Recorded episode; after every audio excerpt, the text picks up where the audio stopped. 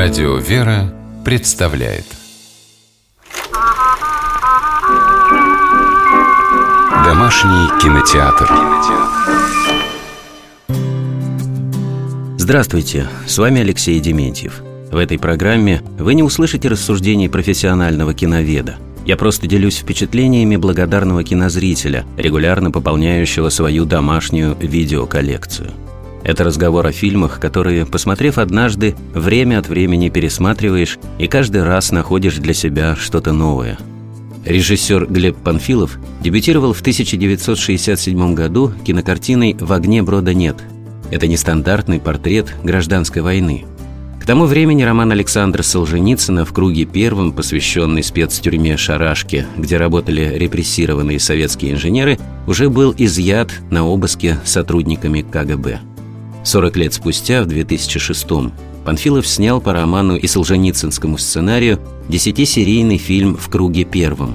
Писатель участвовал в подборе актеров и записал для фильма фрагменты своего авторского чтения. В восьмой серии картины, на фоне ведущего под одеялом своей тайные записи заключенного Нержина, роль Евгения Миронова, звучит голос его великого прототипа. Кстати, и почерк Нержина, появляющийся иногда в кадре, это рука Александра Исаевича. Тех, кто плыли в ковчеге, были невесомы сами и обладали невесомыми мыслями.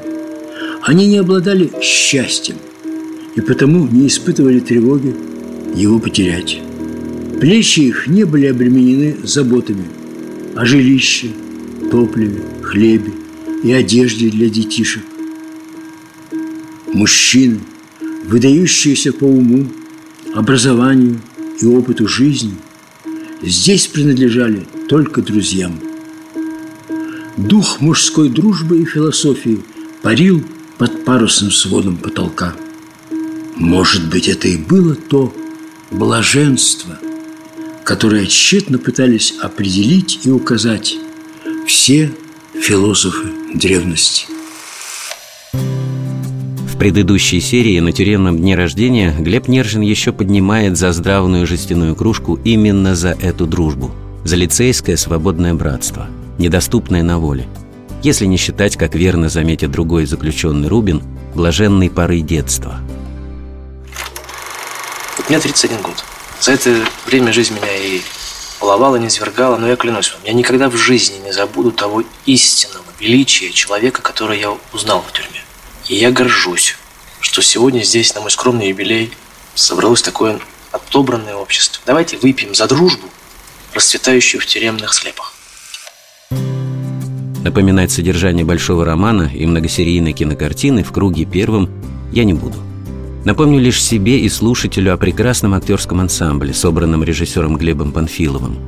Тут много легендарных и набирающих популярность имен – Отдельно поклонюсь памяти народного артиста Михаила Кононова. Помните учителя в «Большой перемене», для которого гениально исполненная роль дворника Спиридона Даниловича оказалась последней.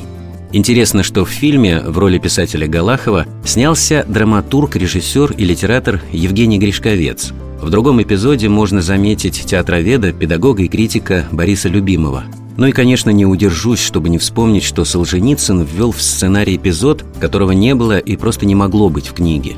Это мировоззренческий спор христианского философа, инженера Салагдина и несгибаемого марксиста Рубина, начавшийся в тюремном туалете, неожиданно продолжающийся на набережной Москвы-реки двухтысячных годов и завершающийся снова в стенах уборной. В этом эпизоде вся соль, боль и драма нашего времени – вот так я думаю. Что с тобой? Ничего не понимаю. Только что видел Кремль. На одних башнях орлы двуглавые, на других звезды. Ты видел автомобили какие-то странные, не наши. Несут с бешеной скоростью. Что с тобой? Ты бредишь, марксист. Сериал Глеба Панфилова «В круге первом» оказался редким для этого жанра в отечественном кино уж точно конгениальным экранизированному сочинению творением. И не забудем одну из последних прижизненных встреч Александра Солженицына со своим читателем и своим народом, в том числе и посредством живого голоса. А жаль, друзья, что мы не выпили за наш народ. Народ это не, не просто все, говорящие на нашем языке. Ну и говорящие на вашем.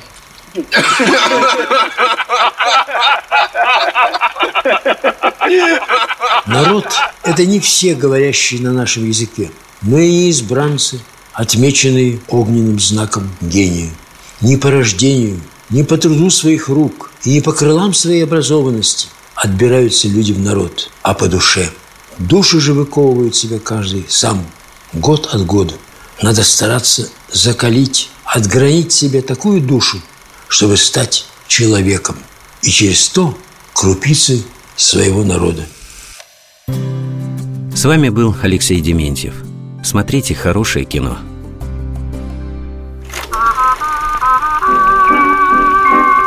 Домашний кинотеатр. кинотеатр.